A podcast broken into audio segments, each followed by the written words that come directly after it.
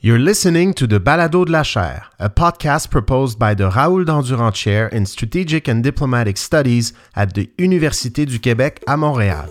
Hope you enjoy it. Hi, everybody. Welcome to this uh, discussion and virtual book lounge for Children Crossing Borders, a book edited by Alejandra J. Uh, and Irasema Coronado and published at the University of Arizona Press. To discuss this very timely and important book, we are happy to welcome today three authors of the book. Uh, first, Irasema Coronado is a professor and director of the School of Transborder Studies at Arizona State University, where her research focuses on the politics of the US Mexico border region and more precisely on binational cooperation, activism, human rights, environmental issues, and the role of women in politics. In addition to co editing the volume, Dr. Coronado authors the chapter US Citizen Children of Deportees in Mexico and the United States so close and yet so far. She is joined today by Kathleen Tatselovich, uh, Tat, sorry, Tatselowski, uh, is a, who is a professor of Spanish at Lebanon Valley College, Pennsylvania. Her work regarding the linguistic and educational realities of the children of returned migrants in Mexico is the topic of numerous publication and presentation, as well as TEDx talk. Her ongoing work has been supported by two Fulbright grants, and she authors the chapter Children of Returned Migrants Crossing the Linguistic and Cultural Border in the Mexico United States Context. And lastly, we are happy to welcome Lina M. Caswell, who holds an MA in Sociology and Social Justice from Kean University, for the past 20 years, she served in Connecticut as an advocate for minoritized immigrant children and families and low-income Latinx communities for various organizations. She is also adjunct professor of sociology at several community college in New Jersey, where she also serves as a child advocate for unaccompanied immigrant uh, children. She co-authors the chapter on Unaccompanied Undocumented Immigrant Children and the Structural and Legal Violence of the U.S. Immigration System, a view from the child advocate with Emily Ruiz Navarro. So thank you all for being with us today. It is a pleasure to welcome you virtually to this discussion. And to start this discussion off, I will first turn to Dr. Coronado. Uh, since 2014, we have seen an increase in unaccompanied minors along the US-Mexico border, but not necessarily an increase in our understanding of how minors experience this specific border, uh, which your book seeks to remedy. Could you tell us a bit more about how this project came to be? What were the aims of the book? And, if, and give us a bit more of an insight into what each of the three sections of the book tackle. Great. Well, first of all, thank you very much. Merci beaucoup to Université de Québec à Montréal for hosting us and for providing this opportunity. I'm very happy because this is the first time I see Lina and I see Kathleen virtually. We've done this project through email for years. I mean, it's taken us a while to get this done. So I'm very happy. And I want to thank you, Andrian, for being so thoughtful and for being so, uh, you know, interested in our work and for sharing it with this broader audience. So this book is really Alejandra's idea. Alejandra uh, thought of the book. She invited me to part, contribute a chapter and then as things unfolded, she's like, Can you help me co edit this? Right. So that's how this got started.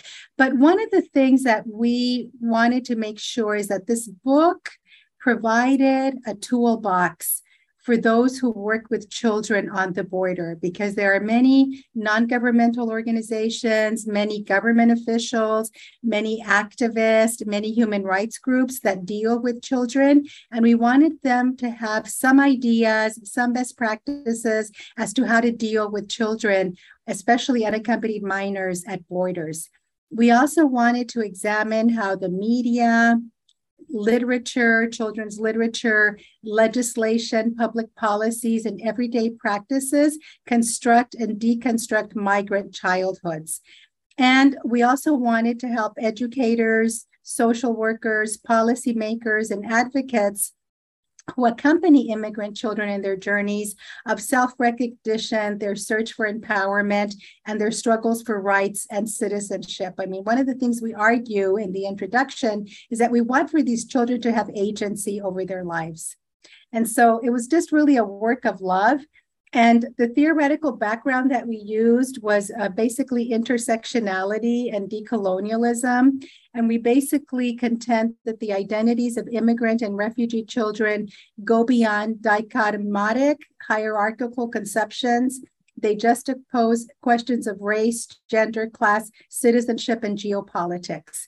So we were very fortunate that we had um, a great team. Our contributors were all uh, from different universities, from different walks of life. And one of the things that we write in the book in the introduction is that if our book could speak, uh, one could say that our book has a variety of accents because we have people from Europe, we have people from Latin America, people from the US, people from Canada. And it was just a great opportunity to bring people together. And it was just a very exciting uh, opportunity. So, part one of the book deals with educational experiences on the borders. Um, Kathleen has a chapter, and I will let Kathleen talk about her chapter. The second chapter is from a school teacher in Louisiana who's working with English language learners in the South, which is a new destination for uh, unaccompanied minors. And then the third chapter deals with mobility, racism, and cultural borders. And that chapter is by Marta Rodriguez Cruz. And Marta looks at immigrant and returned children from the United States in the schools of Oaxaca. So that was part one educational experiences on the border. Uh, part two looked at children on the border in literature, art, and culture. And the first uh, chapter in that section is by Alejandra, and she looks at um, the civil rights uh, pedagogy on children on the borders, the church to belong in Latin American and Latinx children's and young adult literature. So she looks at representation in books of children.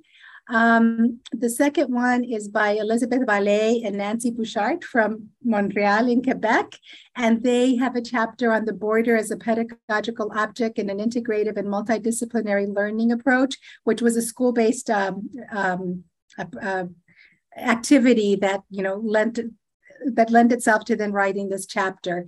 And then the third one is by Valentina. And Valentina did research in Nogales, Arizona, in Nogales, Sonora, and she worked in a government sponsored shelter looking at young border crossers' experiences.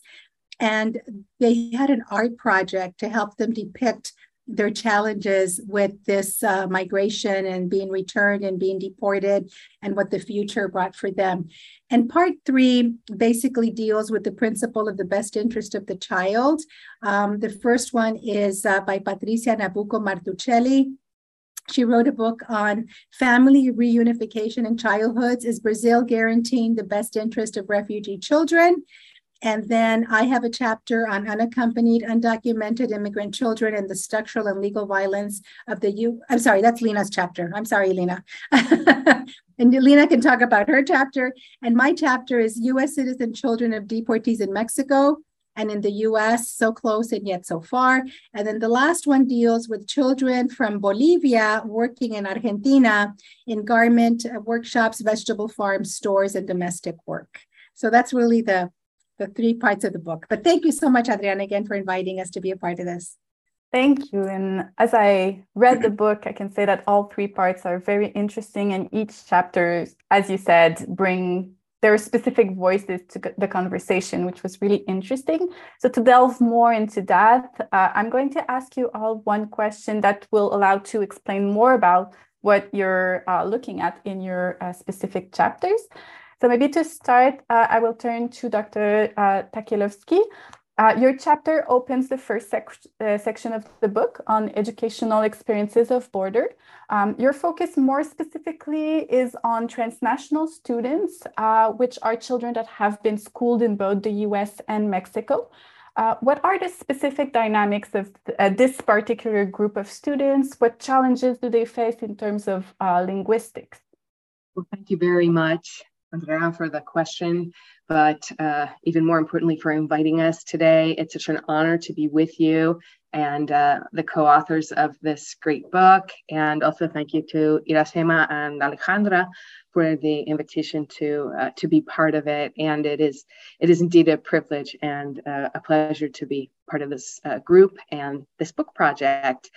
And I, I, just wanted to start by saying that I think that a lot of times when people think about migration between the US and Mexico, the first thing that comes into mind, at least uh, those living in the US perhaps, are uh, Mexicans coming to the United States. And indeed, we have a large uh, immigrant population and second and third generation population of Mexicans in the United States. And a good deal of research, linguistic and otherwise, has been done on that population. Uh, but my research takes up the issue of the going back or the return migration, which, uh, just in its very most basic definition, are migrants who return to their place of origin. And I use the re- word return migration a little bit in quotes because the people that I work with are children and youth who may or may not actually be returning because it's possible that they've never been to Mexico. They perhaps were born in the US and are going Mexico, to Mexico for the first time when I encounter them. My research is based in Mexico, uh, but so we shift our thinking a little from um, south to north from, to north to south and i'll tell you about the trajectories of the students so you get a little bit of an idea of what i found in my work um, the um, so you'll some of the students, in fact, the majority of students in my work are what we call what we would call second generation immigrants, born in the U.S. And uh, for the purposes of this study, I'll talk about their schooling experience and especially linguistically. So, first schooling in the US. Now, I will also state that their first language at home is by and large, almost 100% uh, Spanish. Uh, when I say first language, the language of their home parents, cradle, birth, and beginnings of life, and then go to school and encounter English, usually for the first time. Um, and then their second schooling takes them to Mexico when their parents return and uh, return migration is an issue studied all on its own. Uh, of course, re- very interesting why people return, and some of my co-authors take up that issue and, and have just been mentioned as far as a deportation and the like. But people go back for a variety of reasons. It's not all deportation. Some people have family matters and other issues. So the majority, as I say, the majority of students were in this trajectory one. And then some are born in Mexico uh, their first schooling is in Mexico, their second schooling is in the US, and then I meet them in Mexico after they've made that and circular move, and they're back in Mexico. And then others um, were are um, what what are commonly called now in the literature the 1.5 generation, Mexican born, first schooling in Mexico. Um, uh, sorry, Mexican born, but taken to the US at a very young age. So first schooling in the US and then uh, go back to Mexico and where I've met them. So I've met all of the participants in my study in Mexico. And then finally, there are those who go full circle and they born in the US, they go to school in the US, they go to Mexico, I meet them there. And then because we're able to keep in touch through uh, social media and such, I find out that they have uh, made their way back have been working on this project for over a decade. So I've seen some make their way back to the US. But my work is in Mexico in the schools. And what I've been interested in finding is how do they handle that linguistic? Imagine with me, if you will, your first four, five, six years of schooling are in English in the US, and then move to Mexico and find yourself in a monolingual situation where Spanish is the language of education the people speak Spanish. I said that they they have Spanish as their home language, but it's not the same thing to have Spanish at the home as it is to have Spanish in school. You know, the first four, five, six years of schooling or an exercise in uh, linguistic development for all students. So all of that uh, building of a school-based, text-based language happens for those students in English. Then they go to school, plunk down in Mexico, and they have they they can talk in Spanish, but um, for the most part, some not even that. But I'm telling you in broad brushstrokes what I found. But but they don't have that academic experience, so they open a book to read or open a computer to read academic level work at grade level, and they're not able to do so in a way that they would define as successful. So that's a big feature. Then there's the Spanish of the playground and the rest of the community, which may or may not be similar to what the Spanish the thief brought with them. Remember, the Spanish in the US is different from the Spanish in Mexico. It's a contact variety with a host of features that may or may not be similar to what they're finding in Mexico, I would, I would contend are not. So then there, the other linguistic uh, feature is English. Part of who they are speaks English. And that gets whittled down to maybe social media, contacts with friends and family in the US or possibly locally, and an hour from 20 minutes to an hour a week of English class. So their linguistic journey shifts considerably. And I'll leave it there and uh, encourage people to read the book for the detail. Thank you. Uh, I found this uh, dynamic very interesting of the different level of Spanish and how one place has different linguistics associated with it. Um, so if we shift to uh, Mrs. Caswell, your chapter, which you co-authored with Dr. Ruiz Navarro, uh, is within the third section of the book. So we're going to skip over the second one and encourage you to grab the book to read this, uh, this section. Um, and your chapter focuses more specifically on um, the best interest of the child and presents it uh, in the perspective of advocating for undocumented, unaccompanied uh, children within the US immigration system.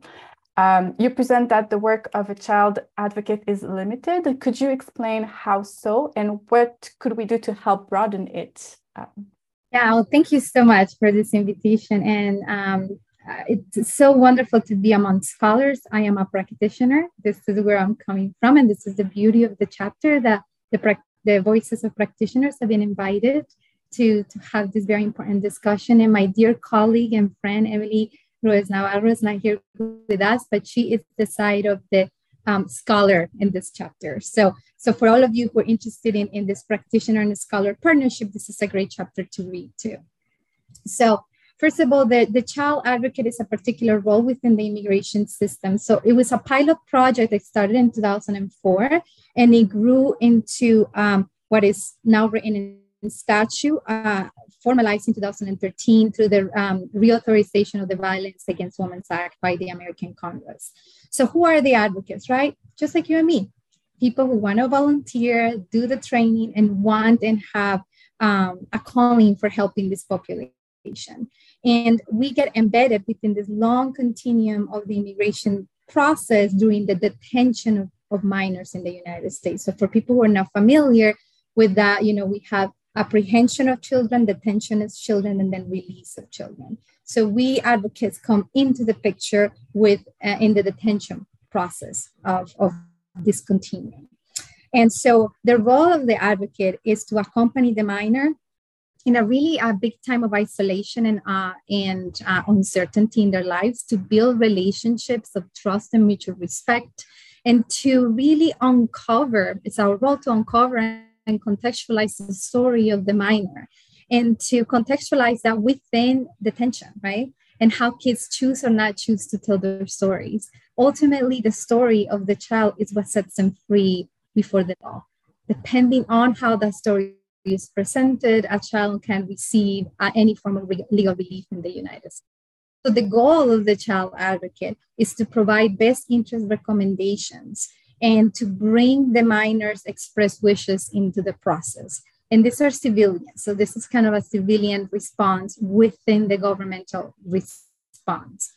Now, not every uh, not every minor gets an, an, an, a child advocate, and that's important to know. Only the most vulnerable within unaccompanied minors get one. So the children who have experienced severe form of severe form of human trafficking, labor and sex, severe forms of abuse and neglect, persecution, members of indigenous communities, LGBTQ plus children and youth, um, children with developmental physical disabilities, severe medical challenges, so we're really talking about the most vulnerable kids who can potentially receive an advocate. Not all of them gets an advocate. There's not enough of us to go around in the entire country, maybe 120 total for thousands of children.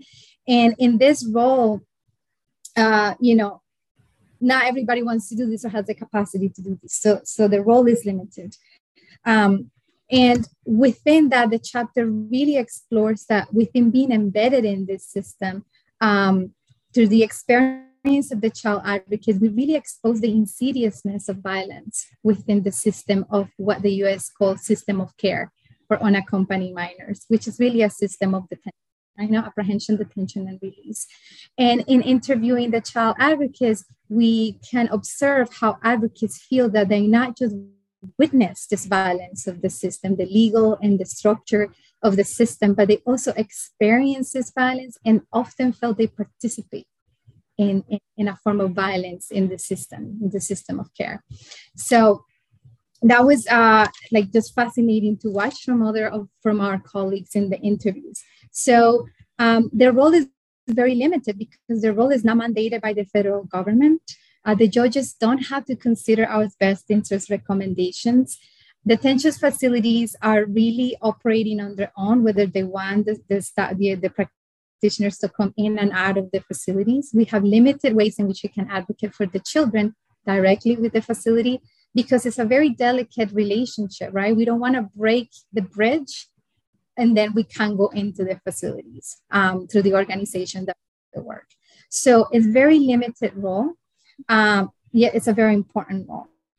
Now, how we saw this how through the interviews and conversations how do we broaden this role like how do we make this better right as practitioners and how do we scholars continue to look into this uh, continuum of violence is that you know best interest recommendations should be considered mandated to be part of the immigration process for the judges to consider. No child should appear before a judge without an attorney, let alone without an advocate if an attorney is not present. In the United States, attorneys are not guaranteed constitutionally by, you know, for these children.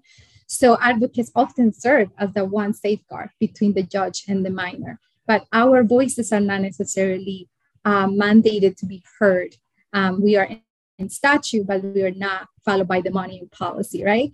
So and also in the training process of advocates after really listening to the voices of the practitioners is like we really need to understand how the violence of the system affects the practitioner and how we take that violence with us. And how do we choose to reimagine and reflect our role um, within this within the system of what we call care in the united states of unaccompanied minors. And there's much more in the chapter that you know uh, would love to invite you to read. And um, and I think the important part of this is that um, that we are bringing the voices of practitioners into into this this discussion. That often the voices of practitioners are muted, or maybe they're not seen in policy as important as the voices of the people who are directly affected. But we are on the ground enforcing policies that often we are enforcing against our, our very own communities. So it's important to hear the voices of those on the ground. Thank you. And indeed, sometimes we feel like there's a wall between academia and uh, the practice. Uh, whereas when we bring these two aspects together, we see there are many more links than there are uh, um, impeding um, discussions in between uh, in between the two. Um, Dr. Coronado, your chapter also looks at the best interest uh, of the child, but on the other side of the border, so not in the US, but more so in uh, Mexico, focusing more specifically on the experiences of children of deportees. And you argue for the inclusion of this uh, very principle of the best interest of the child in immigration law. Uh, could you explain to us what is the principle of the best interest of the child and who are the children that would be impacted by a better consideration of it within immigration law?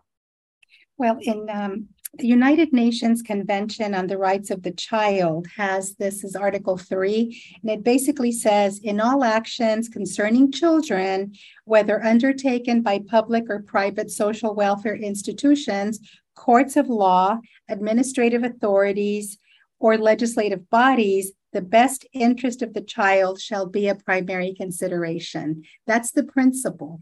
Uh, and it is, I argue that basically both the United States and Mexico do not embrace this principle and do not practice it in their immigration policies. So in the United States, what is happening is that many children who are US citizens um, find themselves in mixed status families, and sometimes the mother or the father are not um, legal permanent residents or are not US citizens and they're undocumented and they get picked up by the Border Patrol and they end up in deportation proceedings and they're deported.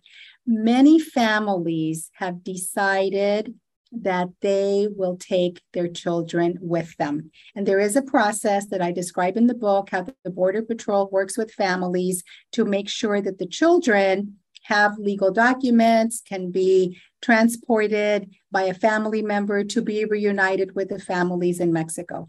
So the argument is that can't judges look at the impact of that deportation of the parent and take into account that this child has been here for a long time, knows no other life, is being taken care of, and can the family be given uh, temporary migratory protection and not deported until this is resolved. Obviously, that is not the case. And it's estimated there's about maybe half a million children living in Mexico because their parents have been deported. And many of them are US citizens.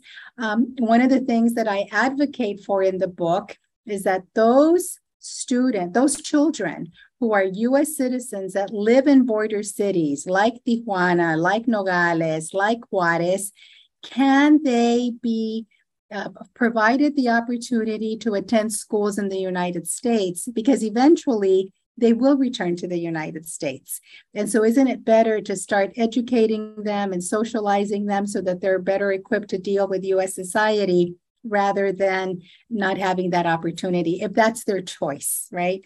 And so it's very um, painful sometimes the children describe um, being bullied.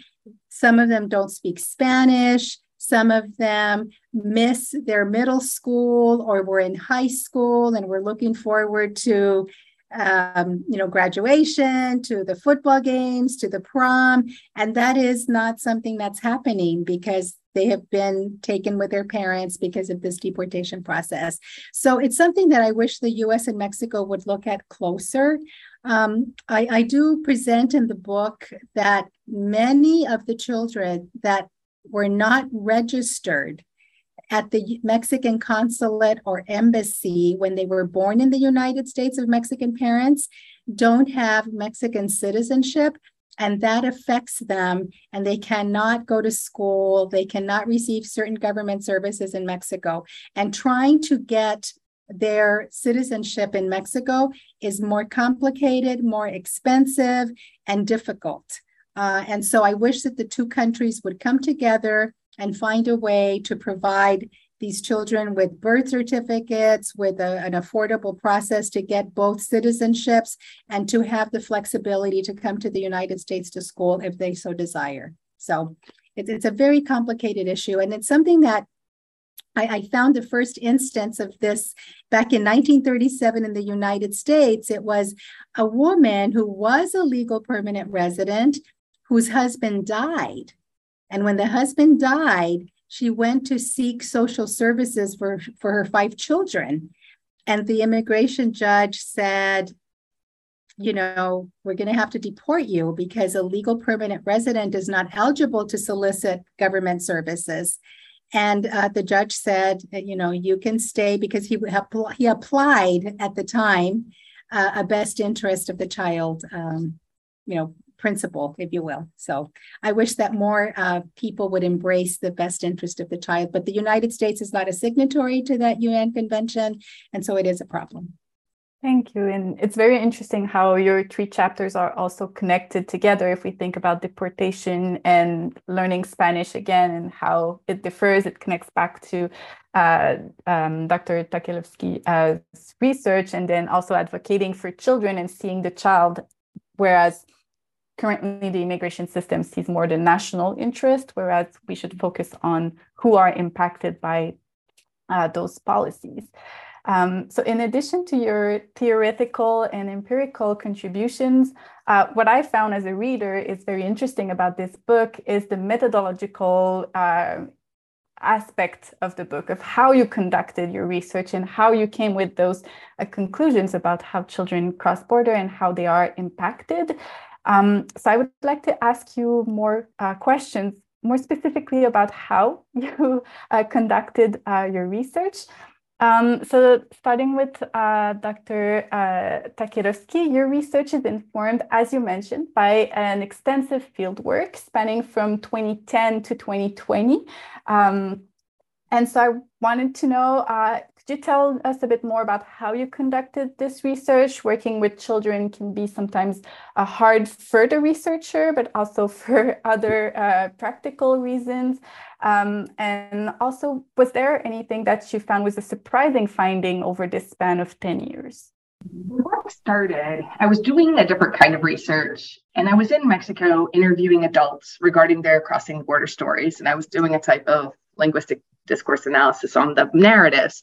That work never saw the light of day because when I was in the home of one of the families, they were telling me about their life story. And I looked at the child who was playing a video game. He looked to be about early middle school, sixth, seventh grade, something. And I turned to him and spoke to him in English and said, so you were in the US all those years and now you're here. And that was my first introduction to this population of transnational students. That was 2009. Then I applied for a grant and I got it. Not that many people were working on this question then of what, what is the, what are the cultural, sociological, and linguistic uh, trajectories of these students. And, and now quite a few people are working on it. So it's a really exciting field that has expanded a lot. And I um, began then, I had some connections in Puebla, Mexico, in, in a southern state in Mexico, and was able to spend a year there um, through uh, and doing an ethnographic linguistic type of research where I of course, interviewed the children, um, but also visited their schools and sometimes was privileged enough to be in their homes, talk to their other family members, teachers, school administrators, and such. Uh, that I got the contacts for those students through the schools. Um, then I was able to continue to go back there in the summers because I had to come back to my academic position. That was a sabbatical year. And then um, I was able, I've been able to go back for many summers. And then when it was time for my next sabbatical, I applied for another grant and was invited by the state of Zacatecas, a north central state of Mexico, not a border state, but not far from the border, not as far, of course, as Puebla, and was able to work there. That was a very different kind of situation because I was actually uh, connected with the Secretaría de Educación Pública de Zacatecas and was uh, because of the connections through them, whereas had more access to the schools. Uh, I was kind of an I was connected to a university when I was in Puebla, but into doing my research independently and teaching one class a semester there. So I was, I had more access to the students um, it, through the schools, and it was, a, of course, it's a different history, a different migration history, but uh, the life experiences of the students are what um, I found, of course, the most interesting. And I was able to hear so many stories. And uh, in the, this chapter in the book, I do have some quotes from the students that were particularly meaningful uh, to me and to the framework of how I approached it. But um, I did take the interviews, so I transcribed the interviews that I did with the people, um, and I looked for patterns within the uh, results, the data, the text, and found uh, so many. And I guess if you, if I'd have to say a surprise, it's that while each story is unique and each child has their own experience, there are definitely commonalities in the experience. And that perhaps is a bit of a surprise in that they're very different. They spent different amount of time in the US. They were brought back at different ages, but uh, they did have they there was certainly for a lot of students uh, a, a, struggle a difficulty i found the first day of school uh, led to, to, particularly poignant uh, responses when I asked students if they could tell me about their first recollections of their school experience and how they uh, they just struggled to figure out how to talk about their experiences or not to and the interest of the other students and the teacher sometimes was a, was a great thing but often was a, a cause for concern depending on the personality of the student, really. And then uh, there was a lot of similarity in their experience in English class. Some found it uh, particularly fun and interesting, and they felt sort of at home there, but others also uh, felt very self conscious because the level of their English was quite different from their classmates who were learning English as second language learners and not advancing nearly as fast as one does when one's completely immersed in a school like the other, the transnational students had been. But I think I would uh, just conclude by saying that the thing that perhaps surprised me most was the common plea on the part of these students because I would say to them, if your teachers could know, if the administrators could know, if the decision makers in your lives could know uh, what you went through or what a message, what would you tell them? And they said, we would just like them to be patient with us and understand that we're going through a bit of a difficulty and a transition. And we would like for them to be kind to us and so for all of my, this is what we should do linguistically and culturally and orientations, and I had a lot of ideas. And of course, I think that I, I still contend that those would be helpful, but they're they're looking for human kindness, and they found it. They do find it among individuals, but overall, uh, that plea really touched me. It's a very touching uh, plea and one that we often hear when you're a second uh, language learner of having patience. Um, and I think that is something that we can see in the book as well in the second chapter, if uh, I'm remembering correctly. Uh, but as they already speak Spanish, that is not something that we would think that they would ask for, whereas it, it makes absolute sense that they would. Um, and Dr. Coronado, your chapter is also anchored in extensive field work with deported parents. Um, and in your chapter, if I may quote, you I like the need for a great deal of emotional fortitude uh, from the researcher. And that is something that spoke to me as I read uh, your chapter, because um, also doing research with a vulnerable population, that is something that is takes a lot from, uh, from a researcher. Um, so I would like to ask you, what are the challenges for a researcher to conduct this type of research that you all are doing with vulnerable uh, populations? I think the biggest challenge for me is that you want to give them hope and you want to give them a solution, and we don't have any. And this kind of work is very labor intensive because you're asking people to share with you very um, complicated parts of their lives. And many times when you're conducting an interview and they'll say, you know, I was driving my son to school, the car broke down, the police came, they picked me up, I got deported. They start crying, they start sharing this. And, you know, how do you not empathize, sympathize, embrace them, and and tell them, you know, you understand. It's very, very powerful. I mean, likewise, when I was reading um, Lena's chapter, that was a very, very emotionally draining chapter, especially when someone noted that you know you go and the child you've been working with for weeks or months is gone and you don't know the outcome we don't you don't know what happened and the restrictions are so many that you can't follow up right i think in, in, in kathleen's case you connect with these kids and you have their email and you have their social media and so you're able to kind of follow them but i think this requires a great deal of sensitivity uh, you have to be very appropriate. This is not a one time answer my questions. But then there's also this sort of um, reciprocity like, you know, can you ask me questions? And then they kind of feel that if I tell you my story and you tell it to others, someone will listen, someone will hear, and someone will do something about it. And, you know, we're in a country where we've been struggling with um, immigration reform for for many many years and the, and we don't see the site. We don't see that this is a possibility at least i don't see it as a possibility anytime soon. And it's like what kind of hope can you give people and that's very painful for me when you just say, you know, thank you for sharing your story. I wish you luck. Uh, I don't know when our Congress is going to act, but that's really what it needs is an act of Congress.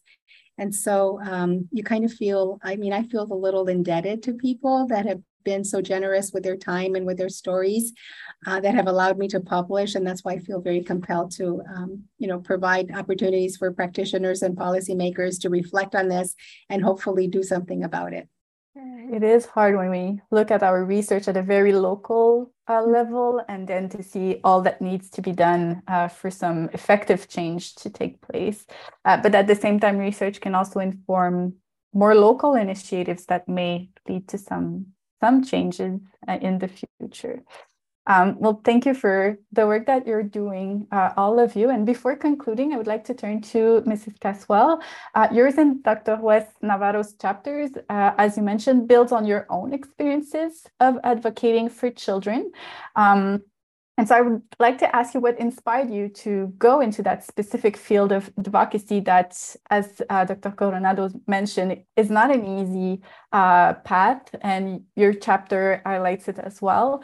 Um, so just wanted to hear more from how you came to do this uh, very important work. I, I had to just kind of piggyback something with, uh, with Dr. Coronado. It's, like, it's not it's not easy for um, practitioners either, right? Like we are in in the trenches and we are there and we're providing that direct service.